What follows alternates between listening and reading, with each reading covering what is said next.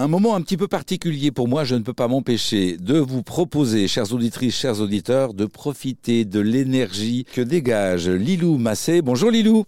Bonjour Gilles. Vous dégagez une énergie lorsque vous nous partagez, Lilou, euh, l'expérience que vous venez de vivre en Angleterre, m'avez-vous dit. Vous pouvez nous partager ça?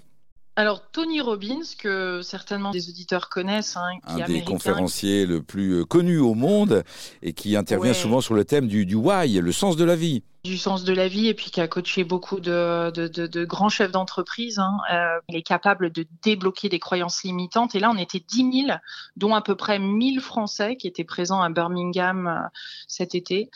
Et euh, il nous a fait marcher sur des braises chaudes, Gilles des braises chaudes. Et 10 000 personnes ont osé euh, tenter l'aventure sans se brûler. L'idée, c'est quoi? C'est de dépasser nos craintes et de, euh, de ressentir le rôle de l'intention, de la conviction?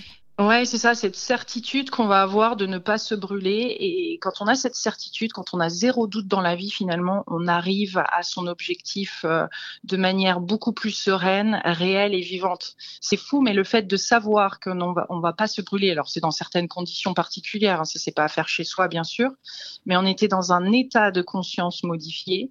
Euh, nos perceptions étaient différentes. On était sûr que de l'autre côté, nous n'allions pas nous brûler. Euh, on, on a marché individuellement sur ces, ces, braises chaudes et on, on, on, se sent fort de cette expérience après. On se sent très fort et on peut le transposer dans plein de choses au quotidien finalement. Quand on a cette certitude, cette clarté, cette envie et que tout notre être est aligné avec un objectif, que ça soit dans notre vie personnelle ou professionnelle, on l'atteint si c'est bon pour nous et si ça nous correspond, bien sûr. Hein.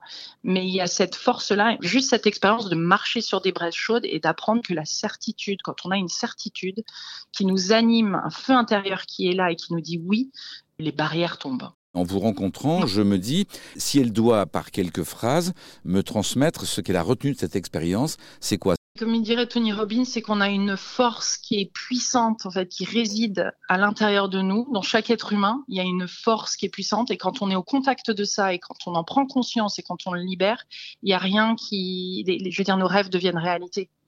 Rien ne nous arrête. Et c'est ça, c'est ça finalement, parce qu'on a tous des rêves. Et, à un moment, on les laisse tomber, on les met de côté et on blâme l'extérieur que ça ne fonctionne pas alors que c'est nous-mêmes qui euh, qui, ne faisons pas ce qu'il faut euh, en nous et, un travail sur nous pour permettre d'accéder à, ce que, à ce que notre force intérieure soit un match à, notre rêve extérieur. D'où l'intérêt du développement personnel et de euh, cette attention que vous portez à tous les experts que vous interrogez. Vous avez aujourd'hui donc cumulé les interviews de quasiment tous les spécialistes qui peuvent intervenir dans les différentes facettes du développement personnel. Je pense que j'ai besoin d'une vie pour ça. je pense que j'ai besoin d'une vie. J'en ai interviewé beaucoup, hein, mais euh, parmi toutes les interviews que l'on peut trouver sur cette chaîne YouTube, la télé de Lilou, quels conseils vous pouvez partager pour nos auditrices et nos auditeurs sur RZN Radio? De, de ne pas hésiter à, en fonction du livre qui vient à vous, du sujet qui vient à vous, des experts dont vous entendez parler à travers vos amis ou au travail, d'aller dans cette direction. Quand la vie nous présente une, deux, trois fois la même chose, c'est qu'il y a quelque chose pour nous qui est là à regarder à contempler. Donc, gardons les, les yeux ouverts, les oreilles ouvertes. Ne jugeons pas si vite de ce qui nous est présenté parce qu'on arrive avec nos jugements, notre critique, mais allons au-delà des apparences pour euh, vraiment aller chercher la pépite et le trésor qui est derrière. Et nous ouvrir donc à cette notion d'éveil, de conscience, de spiritualité que vous partagez sur la télé de Lilou. Merci à vous d'avoir été avec nous aujourd'hui.